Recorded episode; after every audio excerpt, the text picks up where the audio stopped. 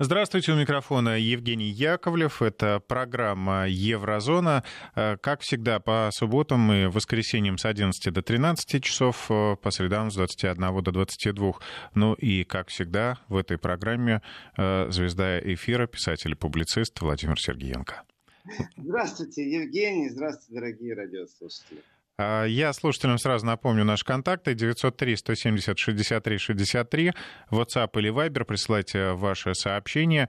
А, будем кое-что зачитывать. Ну, прочитаем все, а кое-что зачитаем и в эфире. Если вам удобнее, 5533 в начале слова «Вести». Это для СМС-сообщений. Запишите эти номера в телефонную книжку, так будет проще а, и оперативнее присылать нам а, сообщения. Напомню, что в программе «Еврозона» мы обсуждаем все, что происходит э, в Евросоюзе, о всех бедах, невзгодах и счастливых моментах. Ну и, конечно, э, всегда мы э, рассматриваем с точки зрения, как это касается нашей страны, России, которую почему-то недолюбливают в Евросоюзе, хотя наша страна всегда показывает самые дружелюбные намерения. Почему же так происходит, непонятно. В этом мы пытаемся разобраться с Владимиром Сергеенко. Дорогие радиослушатели, если у вас нет вопросов и нет своих рассуждений, то я прошу всегда вот прислать географическую точку, откуда вы слушаете эфир, и мы расширяем карту, а также доброе слово тоже не помешает в адрес ведущих. Да и в адрес всей команды Вести ФМ. Э, Евгений, вот вы говорите, э, недолюбливают Россию, да? Не согласен я с вами. Вы знаете, у меня такое ощущение, что у некоторых это недолюбливание на грани э, определенной болезни, потому что она э, имеет все виды, наверное, такого инфекционного распространения. Знаете, вот есть такая штука заразная. Вот один заболел, там кашляет, и второй уже с ним заразился и кашляет. Вот коронавирус, например. Вот русофобия, она тоже имеет какую-то такую странную структуру, что ей можно подзаразиться. я так скажу, когда это э, представители Запада, политики, э, журналисты, ну, как-то меня это не удивляет. А вы знаете, этот вирус, э, к сожалению, распространяется и на наших же сограждан, на граждан вот, Российской говорю, Федерации. Когда это э, западные политики, когда это все-таки э, чувствуешь, что идет волна, вот идет волна пандемии, вот-вот она доберется до России и добралась там, да. Вот Объясните мне, как граждане России иногда заражаются этой волной вот э, нелюбви к России. Вот это, мне кажется, нужно тоже изучать, потому что э, есть определенные вещи в сегодняшнем мире, когда их планируют. И мне кажется, Запад не просто там свои интересы отставить. Знаете, там вот есть интересный игрок, мы его называем стратегическим партнером, он хочет продать жидкий газ. Мы поменяли слово э, стратегического партнера просто на слово враг, например, знаете. А мне кажется, что не все так просто. Они действительно поставили определенные цели, и они для этих целей придумали программы, и они работают над тем, чтобы вот эту вот инфекцию русофобства распространить и на территории России. То есть вот мы с вами э, являемся на переднем фронте вот этой информационного противостояния, информационной войны. И, конечно, ну я так скажу, это печально, но это факт. И бороться надо, и противостоять надо. Это вступительное слово Владимира Сергеенко в субботу. Друзья, вы знаете, у нас появились э, аргументы и доказательства. Я очень рад, что они опубликованы посольством Российской Федерации и на немецком языке. Это значит, что э, теперь только ленивый чиновник Министерства иностранных дел Германии не будет с ними ознакомлен. И вот новое то, что для меня в этом заявлении, э, это теперь, мне кажется, немцы не отмажутся. В принципе, я вижу четко, как мы им поставили шах и мат. Действительно, на наших глазах э, происходят определенные, э, ну, скажем так, создания антироссийской коалиции было всегда, там, ну, как бы не вопрос, навсегда было, но у нас теперь создание лидеров антироссийской коалиции. На себя огонь берет Германия и Франция, и они себя выдвигают э, самовыдвиженцы на пост лидеров э, антироссийского движения в Евросоюзе. То есть в этом уже сомнений нет. Ну вот новая информация, которая проскочила, при этом я в течение программы еще э, зачитаю, процитирую письмо немецкого депутата, который обратился к берлинским властям, чтобы они дали разъяснение по Навальному. У нас есть оригинал этого письма. Я считаю, что это сильно, и все это подводит определенную черту под тем, что происходит. И лично я все больше и больше убеждаюсь, что если раньше у меня только логические предпосылки были о том, что без немецкой разведки не обошлось, потому что что есть действия, которые никто, кроме немецкой разведки, не имеет права делать за границей. Немецкая разведка, она э, стоит полностью, полностью под контролем федерального канцлера.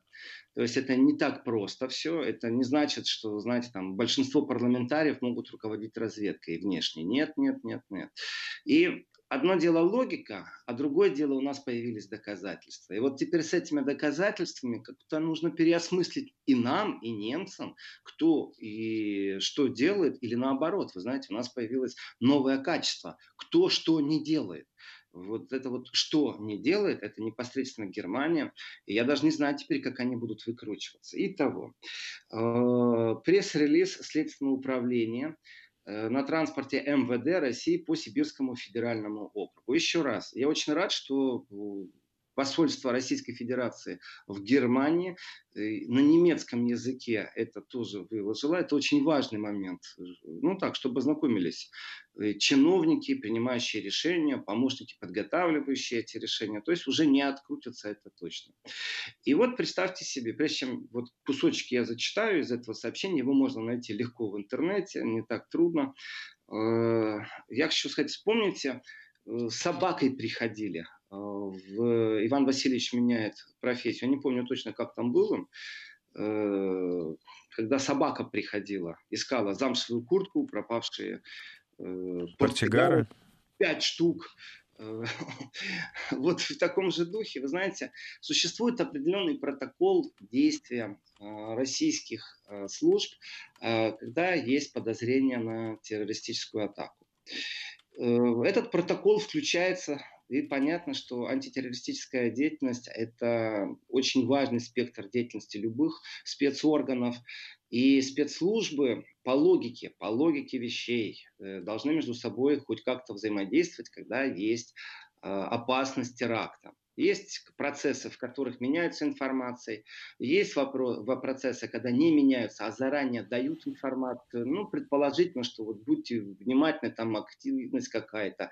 Э, американцы присылали информацию, мы американцам. То есть э, всегда есть какая-то связь, которая не сильно афишируется, но это по дипломатическим каналам между собой взаимодействуют спецслужбы. И почему я говорю, у нас новое время, а, когда не кто что делает, а кто что не делает. Вот здесь вот у нас с Германией действительно очень интересное отношение. Э, что Германия не делает и что Германия делает. И вот по поводу собаки, которая приходила, в том числе и кинологов привлекают, когда ищут взрывчатку, если об этом становится известно. И вот происходит сообщение о том, что заминирован аэропорт, заминированы объекты, будет теракт. В этот момент включается протокол. То есть, понятно, идет оцепление, люди должны покинуть э, то место, которое находится под подозрением, что там будет взрыв, заложена взрывчатка. С собаками ищут, саперы приезжают. То есть целый протокол. Это всегда событие такого сильного плана. За ложный вызов полиции, за ложную тревогу есть уголовная ответственность. Это тоже нужно знать. То есть это не шутки. Ну вот представьте себе в старые времена телефонную будку. Сегодня все меньше и меньше телефонных будок. Я в Европе их иногда встречаю. В некоторых, кстати, стоят просто книги. Зайди э, по принципу положи свою книгу, возьми другую почитать. Ну такой вот обмен, телефонные будки остались, это прикольно. И вот э, в старые времена люди сообщали по телефону. Как еще люди делали? Писали письма. Сегодня у нас время интернета, у нас время имейлов. У нас электронная почта очень много что может сделать. Так вот, если есть сообщение о э, теракте, планируемом теракте, и это сообщение пришло по интернету, понятно, что начинают искать, откуда же это пришло.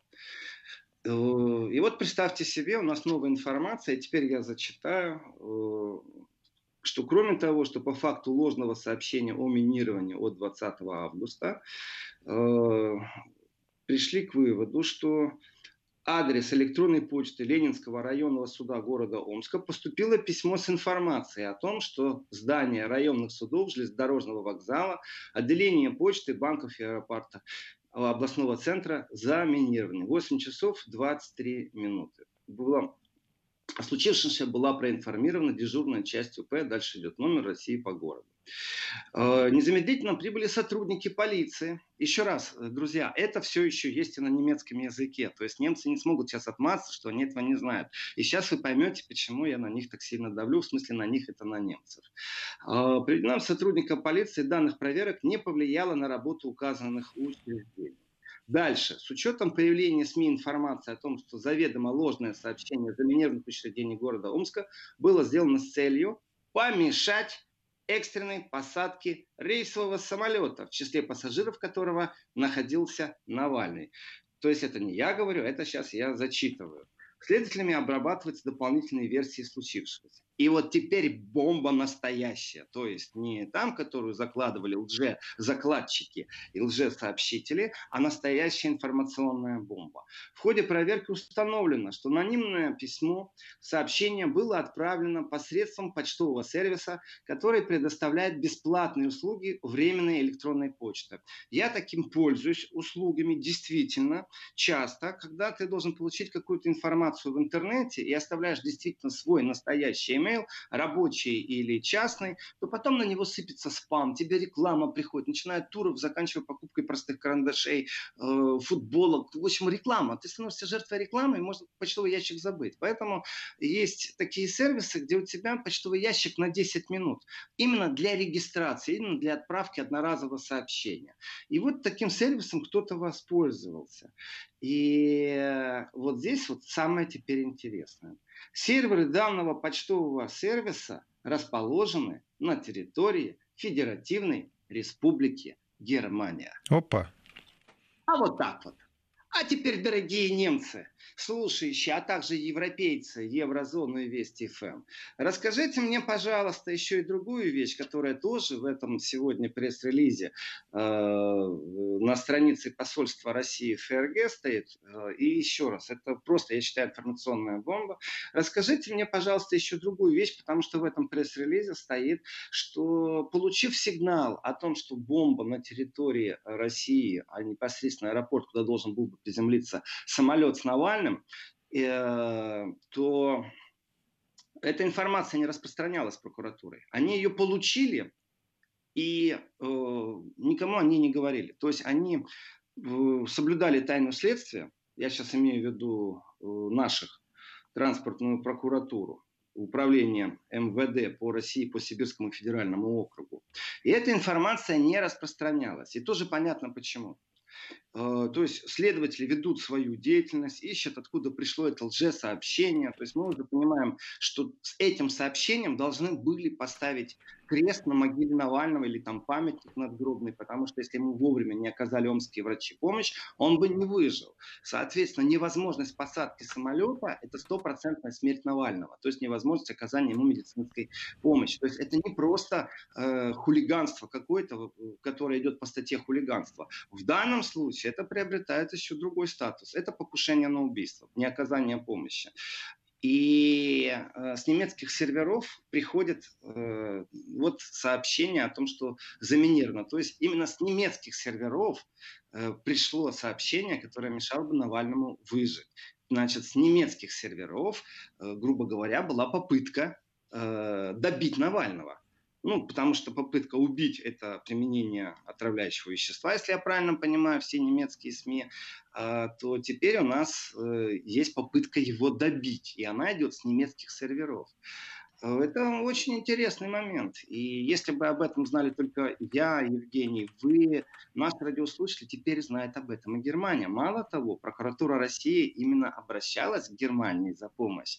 И здесь Германия молчит. И вы знаете, я хочу здесь процитировать Нарышкина, которые говорят, они что-то знают Ох, они что-то знают. А теперь у нас есть еще и доказательства. В этом же пресс-релизе стоит вопрос. Скажите, пожалуйста, а вот э, так получилось, ну, и это понятно и логично, что управление э, на транспорте МВД России по Сибирскому федеральному округу не распространяло информацию о том, что э, кто-то сообщил, что там заминированный э, аэропорт. И теперь вдруг в Германии. То есть, еще раз, никто не знает, кроме следователей. И даже если предположить, что утечка где-то в России там есть, оно все как бы, ну, такое, по-человечески даже мне где-то понятно. Ну, мало ли, следователь пришел домой, проговорил, да? Но тут же у нас все по-другому. У нас вопрос теперь, а откуда в Германии известно, что аэропорт был заминирован? Как такое может быть, что э, в Германии начинают говорить о том, что аэропорт заминированный. Вопрос, откуда же они знали? Ребята, все на поверхности. Товарищи немцы, мальчишки, вы прокололись. Вы прокололись в нескольких местах очень сильно. Вы прокололись, когда вы воровали вещдоки. Знаете, э, любой убийца э, мечтает о том, чтобы забытое оружие выкрасть на самом-то деле. И, в принципе, вот эта истерия антироссийская, я говорю, действительно, она заразная. И очень мне странно, когда... Я думал, что граждане России от русофобства имеют какой-то иммунитет. Нет, не так. Есть и даже СМИ. То есть не просто личности подзаражать с этим. Есть даже СМИ, которые почему-то странно себя ведут в этом направлении. Так вот, э, вы знаете, очень, очень, очень странно, что есть свидетели, которые могли бы пролить все это. И мы говорили, там, Мария Певчих, там, ну, самый главный свидетель, конечно же, Навальный конечно же, самое главное. И он пользуется, конечно же, иммунитетом в данном случае, иммунитетом, э, который ему временно предоставила Германия. Но это не значит, что Германия не выясняет эти вопросы. То есть, получается, логически тоже. Вы можете себе представить, чтобы человек, благодаря которому международный скандал, все санкции будут, э, который действительно является свидетелем по факту применения химического оружия, как говорит Запад, а это непосредственно Навальный, э, не давал бы никаких показаний, то есть не усиливал бы теорию, в которой Россию бы назначили виновной. Это значит, что он должен давать показания. Вопрос, а Навальный кому дает показания? Он эти показания для того, чтобы ну, Меркель с Макроном ввела бы антироссийские санкции, то они должны хоть что-то иметь, хоть какую-то бумажку. Ну, хоть какую-то. И вот вопрос, а кто может и имеет право допрашивать Навального, ну, кроме журналистов, конечно, и родственников, так, чтобы это было урубнево, чтобы на основании того, что он говорит, были введены санкции и прочее.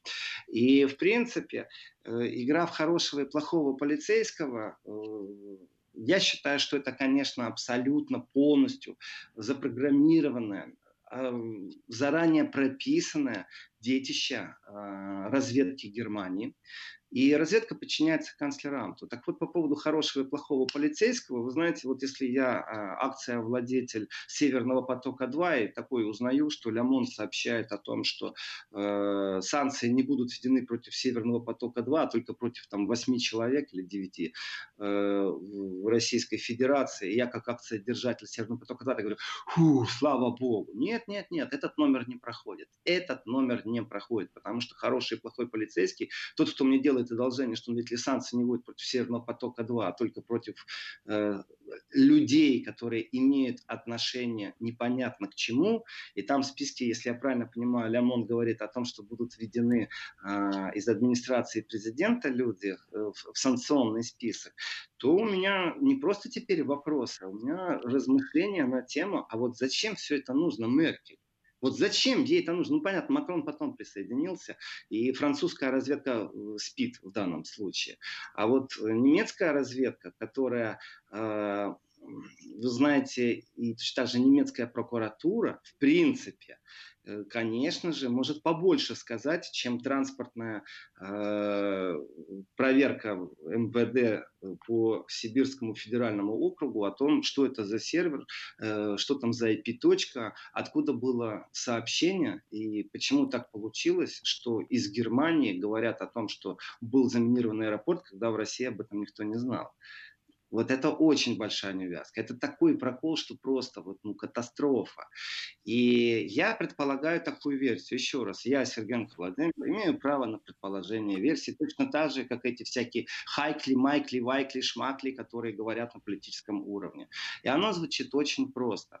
Приходит, значит, э, человек, который должен обворожить человека другого, который только что вышел из комы. Диабетной комы, сахарной комы. И у этого человека уже есть план. То есть он не хочет э, узнать истину, провести расследование, а у него есть план. Ему нужно, чтобы тот другой, вышедший из комы, ему поверил и ну, как бы подтолкнуть его к определенным заявлениям, действиям и кооперации в определенном направлении. План звучит санкции против таких-то людей в России, громкая пиар-компания против России, э, раздутие антифобских настроений против России. Короче, все, что они будут делать, все связано с Россией, и все это должно причинить вред России. Нанесение имиджевого ущерба, тревога по поводу Северного потока-2. То есть, в принципе, подготовка такая усиленная к тому, чтобы через полгода еще что-то произошло, и тогда все уже, дипломатические отношения разорвем. И вот этот человек, вышедший из комы, ну, он испуганный на самом-то деле. Он говорит спасибо, что вообще он живой. И я ему говорю, слушай, а у нас есть доказательства, что тебя отравили э, ФСБшники, злой Кремль, э, лично Путин. Э, и вот тебе эти доказательства. Мало того, эти сволочи заминировали еще порт, специально позвонили аэропорт, чтобы когда был шанс тебя спасти, чтобы самолет с тобой не приземлился. Представляешь, они негодяи? Ну, а теперь, пожалуйста, вот тебе листочек бумаги, давай. Понимаете, это давление психологическое, которое было оказано на, на Навального, имеет подтверждение только в одном месте. А ведь дело в том, что немцы еще один раз спалились очень сильно, когда они сказали, что они информационно охраняют Навального.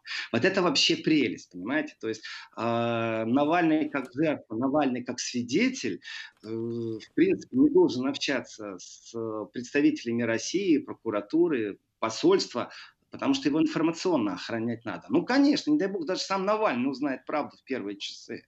И вот вопрос, это человек, который пришел к Навальному, это доктор ему это все рассказывал, это сотрудник МИНДа ему все рассказывал, или прокурорский сотрудник, который прокуратура, извините, тоже не имеет отношения к Навальному на территории Германии, потому что не было э, по процессуальному кодексу Германии, если нет состава преступления на территории Германии, если нет состава преступления против гражданина Германии, прокуратура вообще не имеет права возбуждать это дело. Итого, кто пришел к Навальному в госпиталь, кто переживает об его информационной гигиене, чтобы он, не дай бог, не узнал каких-то вещей. Ну, во-первых, время прошло, узнал, теперь вы его отжали конечно, по-своему, господа.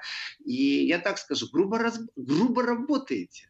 Прям хочется пересмотреть 17 мгновений весны, вы знаете, когда провокатор Холтов пришел к Ширлицу и получил бутылкой по голове. Вот прям очень хочется пересмотреть, и надо в ближайшее время этот шедевр действительно пересмотреть. Там очень тонко и изящно показан Берлин и Германия. Да, Можно, да, я предлагаю это сделать сразу после окончания программы Еврозона. Это произойдет еще не скоро, но зато потом вечерком можно устроиться перед телевизором да, и найти этот фильм и пересмотреть эти моменты. Сейчас мы делаем паузу, продолжим через несколько минут после новостей. Итак, мы возвращаемся в студию. У микрофона Евгений Яковлев. С нами на связи Владимир Сергиенко. Программа Еврозона. И мы говорим о том, кто зачем, почему отправил сообщение о минировании аэропорта в Омске э, из Германии. Вот очень важно, Евгений, то, что из Германии с немецких серверов ушло сообщение. Притом очень тогда странным все звучит. Вы понимаете, там расчет по минутам идет. То есть это нужно знать. Э, да, имеет право на жизнь любая версия. И давайте тоже порассуждаем на тему, прежде чем перейдем к письму немецкого адвоката и ответ Берлинского сената по Навальному. А ведь кто мог знать по минутам, когда ну, давать лжесигнал, точнее сигнал о лжеминировании аэропорта?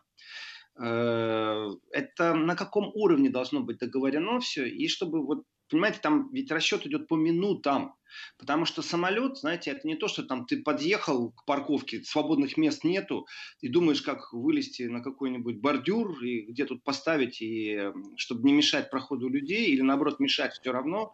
Ну, в крайнем случае оставлю свой телефон, если кому-то сильно мешаю. Самолетом чуть по-другому. Если самолет принял решение лететь в какой-то аэропорт, во-первых, и расчет топлива включается у пилота, и у пилотов тоже свои протоколы, на земле свои протоколы действуют, когда они получают сигнал. И здесь получается как? Если 100% ты не можешь в этом аэропорту приземлиться, то есть другой аэропорт, на который ты попробуешь дотянуть. И если э, исходить из того, что тот, кто отравил Навального, понимал, если отравили, если отравили, потому что здесь тоже много вопросов, но давайте так, э, тот, кто предполагаемо знал что происходит, он знал, что там на 5 минут, на 10, на 15, или предполагал, что если не окажет помощь через 15 минут, то шансов выжить нет. И получается тогда этот звонок является ну, просто гипер важен для следствия, чтобы прояснить, откуда, что, как, э, какие возможности. Ну, я так скажу, немцы достаточно технически оснащенная страна, и если они считают, что это не важная информация, то как бы я не поверю. Они продвинуты в контексте логических рассуждений тоже. Получается, они заинтересованы в том, чтобы эта информация не просочилась дальше. И вот здесь вопрос. Давайте так, секундомером я сижу и знаю, вот один грамм подействует так, два грамма подействует так, при том, что мы не говорим о боевом отравляющем веществе. И именно в это время нужно перезвонить и сообщить, там, отправить email, то есть вот здесь вот синхронизация между тем, что происходило в Германии и почему с немецкого сервера ушло письмо, и это совпадает, в принципе, с моментом, когда нужно принимать решение о том, что самолет должен приземлиться, ой, ребятки, немцы, вы здесь сильно прокололись. Значит, получается, на территории Германии кто-то есть и кто-то знает и рулит всем этим делом, вдумайтесь. Этот кто-то отправляет письмо, и вот у меня такой вопрос, а почему вдруг немцы делают вид, что они ничего не знают? И я отвечаю на этот вопрос. Они не делают вид. Они когда осознали, что они прокололись очень сильно, вот этот кто-то злой, злой, злой, э, который выполняет заказ по разрушению немецко-российских отношений, евросоюзских и российских отношений, э, когда он осознал, что он сделал что-то не то, он начинает эвакуацию вещдоков, то есть возвращается на место преступления и ворует то, что может иметь ну, поможет следствию, то, что имеет действительно э, в себе, может быть, э, отпечатки, э, следы яда, там, я не знаю, какого-то гиперсахара, я не знаю, там, что с Навальным было, и принимает решение об эвакуации, о воровстве вот этих вот вещдоков. Ну, тогда у нас получается действительно обвиняемый, это э, где-то на территории Германии. И вот здесь вот много вопросов. Действительно, если разведка Германии подчиняется э, федеральному канцлеру, внешняя разведка Германии, то у нас много вопросов по тому, как весь этот сценарий развивался. И, конечно, этот пресс-релиз российского посольства на немецком, он немцам не дает больше шансов отматься. Все, точка. Это шахмат Россия поставила. Теперь, поверьте мне, в Германии есть тоже здравомыслящие люди. Они есть, и они есть тоже в парламенте. Это их работа, а наша дело сейчас подождать, как они будут выкручиваться. И вот здесь я перехожу, ну, прежде чем я перейду, я хочу почитать э, приветы, письма, э, которые нам приходят. Я перейду к письму э, немецкого депутата. Это депутатский запрос, на который получен ответ. Здравствуйте, Владимир. Раньше с нетерпением ждала выходных, чтобы посмотреть вокруг света Сенкевичем в мире животных. Здравствуйте. Сейчас таким же нетерпением жду еврозону. Э, спасибо большое. Э, ну, действительно, я с вами согласен. Мы продолжаем это дело в мире людском. Но иногда этот людской мир же ведет себя так, что можно поучиться в мире животных, как спасать кого-то. И мне кажется, что в мире животных иногда э, человек отличается от животных не тем, что он планирует будущее, не тем, что он имеет юмор, не тем, что он помнит прошлое. Мне кажется, что в мире животных подлости меньше. Там уж по-честному. Если дерутся, то дерутся. Если грызутся, то грызутся. А вот подлости и понятие гибридные войны, это, конечно, ноу-хау человечества, и этим мы сильно отличаемся. Из Нижегородской области Фаина пишет нам привет. Челябинск с нами. Деда Миша, выздоравливайте, если вы на изоляции в Подмосковье. Эстония, Таллин с нами, это очень хорошо. И вот замечательно нам написали из Курганской области. Уже хочу послушать музыку, но не могу переключиться на другой канал. Интересно и все. Спасибо большое. Перехожу к письму. А я хочу Я, можно пожелаю удачи тому человеку, который не подписался, но который собирается вместе со своими соратниками у подножия Уральских гор пройти сложный старый советский маршрут длиной 17 километров. Э, слушайте, конечно, приемники, не забывайте. Э, хорошего вам похода, потом напишите, как сходили. Рязань, кстати, с нами. Иван Город Невест приветствует и слушает. Привет из Одессы, Наталья. Привет в Одессу. И мне очень понравилось э, сообщение от Аллы. Москва, Центр кардиологии имени Мясникова. Первая кардиология. Даже номер палаты стоит. Прекрасно, спасибо. К письму Abgeordnete... депутата, да? Да, Abgeordnetenhaus Berlin. Abgeordnetenhaus Berlin – это значит э, депутатский дом Берлина. 18 период, э, у нас письмо идет под кодом 18 дробь 25045. Почему я так говорю? Почему я говорю цифры? Вы знаете, О, я сейчас отвлекусь на секунду, очень, очень хочется сказать. Э, ведь э, программа Еврозона попала в в особый прицел органа, который существует при Евросоюзе, который борется с пропагандой. И они внесли еврозону за распространение неправильной, недостоверной информации, непосредственно указали минуту, секунду, а также дату еврозоны, когда было это сказано и что. И там мною, Владимиром Сергеенко, было сказано, что в Германии говорят, при том, что за два часа я называл, кто это говорит, о том, что не хватает рук профессиональных в больнице. И они контраргументируют тем, что министр э, здравоохранения Германии э, там через какое-то время сказал, там через два дня, что все в порядке, всего хватает. Если министр здравоохранения говорит, то получается вру я. Значит, э, я предоставил ссылки, на кого я ссылаюсь, на профсоюз врачей, который об этом говорит. Не, бесполезно. Значит, сейчас опять вышла статья, сейчас опять врачи говорят о том, что ну вот не хватает рук профессиональных, волна ковида идет, точнее или не останавливается. Меркель сделала заявление. Там, если время хватит, расскажу о новых ограничениях, которые в Германии ввели непосредственно в Берлине. Ну, прикольно, если честно. Ну, у, нас еще, у нас еще целый час впереди, э, виду с 12 до 13. Тогда напомните мне, пожалуйста, об ограничениях, которые в Берлине действуют. Обязательно. Это вот слово прикольно, оно единственное, которым можно это описать. По-другому я не понимаю, что происходит. И вот снова появилось э, сообщение о том, что э, не хватает персонала. Э, дорогие подслушивающие, вас послали подглядывать, а вы подслушиваете. Прежде чем снова вы будете вносить списки за распространение там чего-то там, э, у меня к вам совет. Вы почитайте, что пишут врачи в Германии. Вот действительно, зайдите там на профсоюзное объединение клиник, зайдите туда, что там в Шарите говорят врачи, и поймете, что на самом деле от того, что вы там включили там списки там как распространяющих, вы не помогаете ситуации борьбе с ковидом. Вам так важно победить здесь и сейчас, там кого-то пригвоздить. Я к чему сейчас это вспомнил? Потому что э, они же большие любители обвинить нас в распространении фейков. Вот я для них еще раз повторяю. 18 э, касая дробь 25045.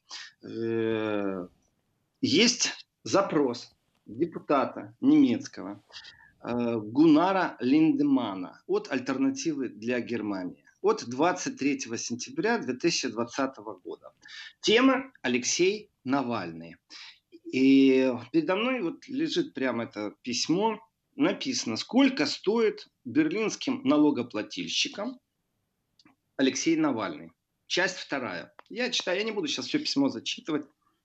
Я не буду зачитывать э, все ответы, э, потому что ну, некоторые вещи неинтересны. Ну, Есть какая-то итоговая цифра? Э, есть, есть, есть. Только не итоговая цифра, Евгений, а итоговый ответ.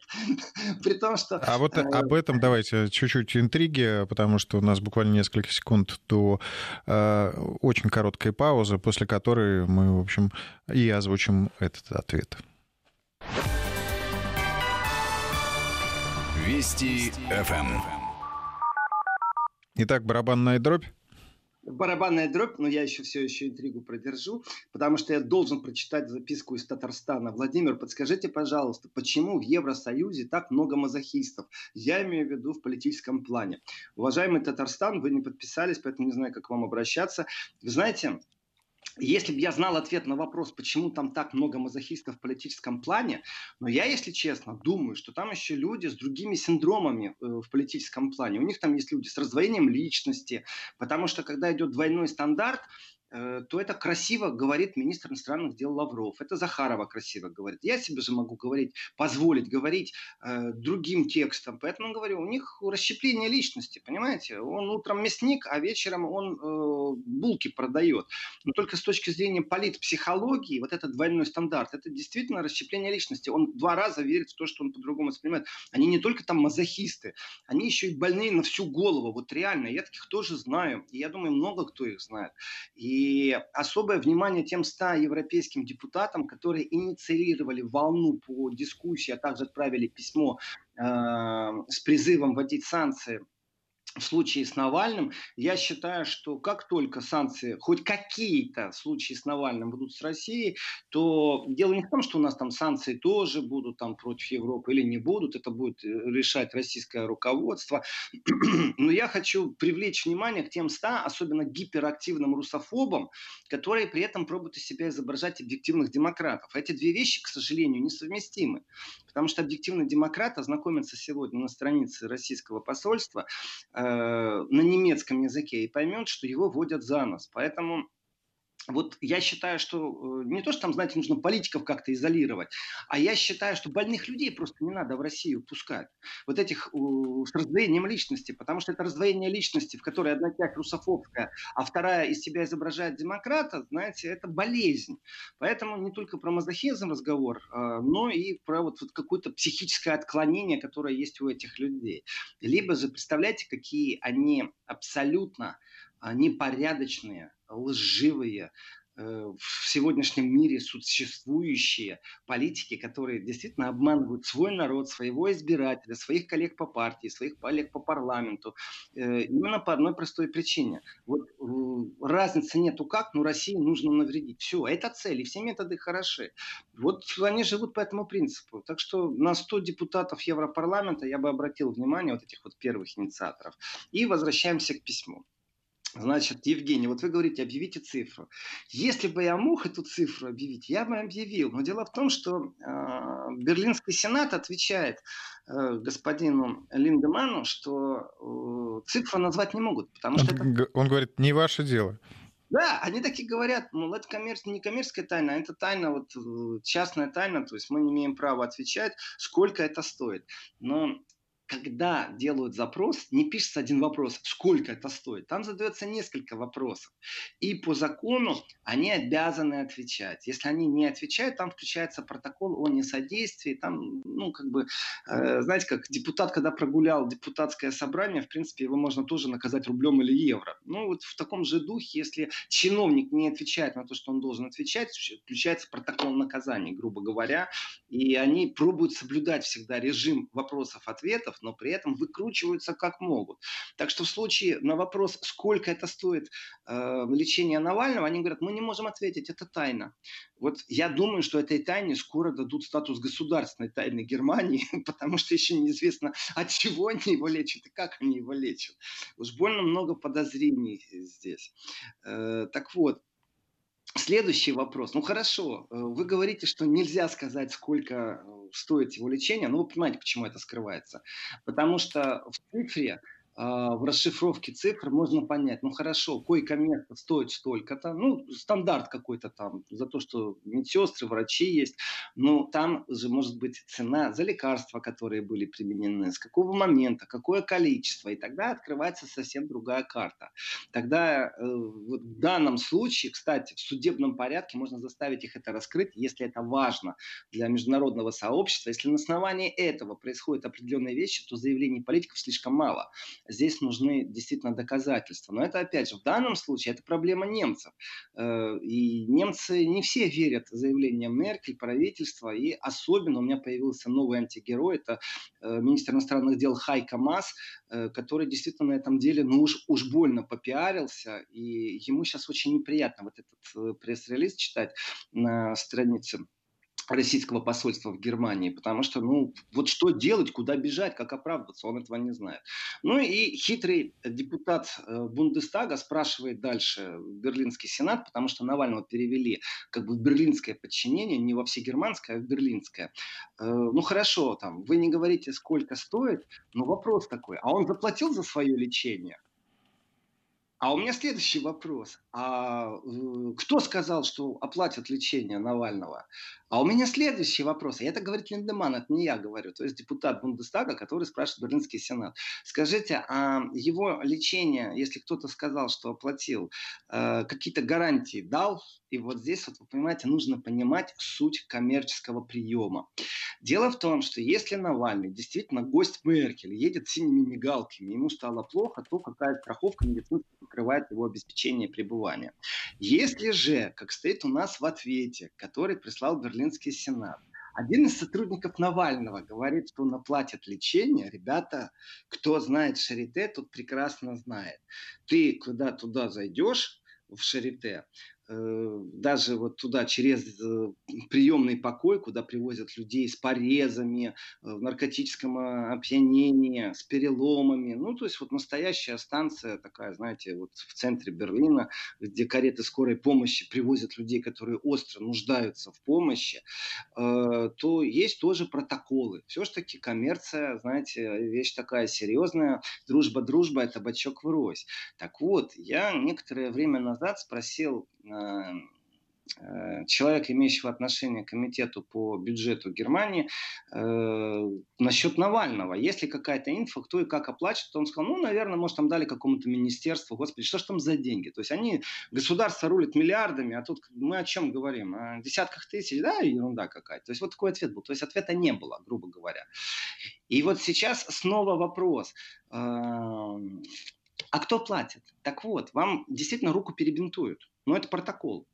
Но чтобы вас перевели в палату, и в палате вас долго содержали, вопрос будет, а кто оплачивает ваше лечение? Так вот, если вы не гражданин Германии, если у вас нет страховки, то я прям действительно в шоке. Представляете, в ответе Сената стоит, что какой-то сотрудник Навального сказал, что он все оплатит. При том, что, э, давайте так, сделать томографию мозга, э, это деньги, между прочим. Э, вот специалист, который профессор, каждое утро заходит и говорит, здравствуйте, здравствуйте, вы можете со мной поговорить? Нет, не можете, а вы вообще реагируете на что-то? Ой, давайте я вам пульс померю. Это тоже стоит денег? И я не помню, чтобы бухгалтерия какого-нибудь коммерческого заведения, а именно на таких условиях Навальный, там, судя по ответу, говорила, а, ок, вы заплатите, а вы кто? И тут я сотрудник штаба Навального. О, супер, тогда мы принимаем вашу гарантию. И именно об этом и пишет Линдеман. А какие гарантии у вас есть, что вам оплатят лечение? Вы знаете, это тролление уровня Бог. Он затроллил Берлинский Сенат. Этот ответ – это пародия на самом деле на ту действительность, на ту реальность, которая существует. Потому что коммерческая в больнице содержание, знаете, оплата потом, когда тебя вылечили, ты развернулся и ушел. Кстати, сотрудник Навального, который э, пообещал оплатить, грубо говоря, именно он, наверное, будет в случае неоплаты э, иметь проблемы, потому что, ну, как бы система исков тоже существует. Бухгалтерия денег, если не получит, то рано или поздно судебные приставы по месту проживания, там какие-то адресные данные, паспортные будут где-то всплывать, и, грубо говоря, это такая штука, прилетаешь в Евросоюз, а тебе бах по запросу прокуратуры от укрывательства оплаты, там иск, это будет считаться как мошенничество, наручники наденут, и скажут, ну, немцы пробуют э, проситься, чтобы вас прислали туда, потому что вы там денег должны. Так что оплатите лучше на всякий случай шарите. Но дальше еще лучше. Они не оплатили, знаете почему? Не потому, что они убегают от платежей, а потому что окончательный счет еще не выставленный. То есть Навальный еще не в больнице, а счет ему не выставленный за услуги. Сейчас я обращаюсь не только к сотруднику Навального, который обещал счет оплатить, но и к самому Алексею. Я знаю немцев, если честно. Они такие же люди, как и мы. И они такие же ошибки делают. Надо внимательно посмотреть, что они там в счет включили. Чтобы не получилось, что они в счет включили, например, массаж стоп, педикюр и маникюр, а на самом деле его не было. Перепроверьте. Ну, мало Слушайте, ну, как мы знаем о немцах, это люди люди точные, а вряд ли там да, да, запишут. Евгений, сколько у нас еще минут в этом часе? Две. Две. Э, тогда по пунктам дальнейшего ответа письма Навального, потому что самое интересное скрывается в пункте номер 9, ответ Берлинского Сената. Там мы получаем на очень интересный вопрос, очень интересный ответ. И если честно, этим письмом э, депутат от партии «Альтернатива для Германии» поставил шахмат министру иностранных дел Германии и, в принципе, именно мат поставил. И, в принципе, прицелился в том числе и на Меркель. Я уже молчу о службе разведки, которая подчиняется федеральному канцлеру. То есть в девятом пункте у нас заложена немецкая бомба политического замедленного действия, очень сильная. И вот сама система, теперь жду не дождусь, когда следующее письмо пойдет на основании этого письма. В принципе, маленькое землетрясение точно должно быть. Будет ли большое? О, я не знаю, как будет мейнстрим защищать своих героев в виде министра иностранных дел Германии, в виде тех, кто... Я, вы знаете, кстати, думаю, Евгений, что свинью подложили в плохом смысле слова Меркель. А вот, вот, вот сообщение и... хотел только что зачитать. Галина из Москвы пишет, вот э, как же так Меркель так подставился. А почему вы думаете, что она сама подставилась? Может, ее подставили? Кто-то да. действовал. Да, может, ее подставили. Почему я сказал свинью в плохом смысле слова? Потому что в немецких поговорках, если подложили свинью, то это наоборот. Это к счастью, это приносит прибыль. То есть хм. свинью подложить, у них это все наоборот, с точностью. Поэтому плохую свинью могли ей подложить. Э, ну, пусть она э, оправдается перед своим народом, перед своим избирателем, перед партией, перед депутатами. То есть это не моя проблема. Я примерно знаю, как сценарий развивался. И она или не она, вот пусть она оправдывается. Это ее проблема, а не моя, если честно. Ну, давайте мы с вами Э, здесь поставим запятую и продолжим уже после большого выпуска новостей, буквально через несколько минут. Слушателям напоминаю, 903 170 63 63. Присылайте ваше сообщение в WhatsApp и Viber.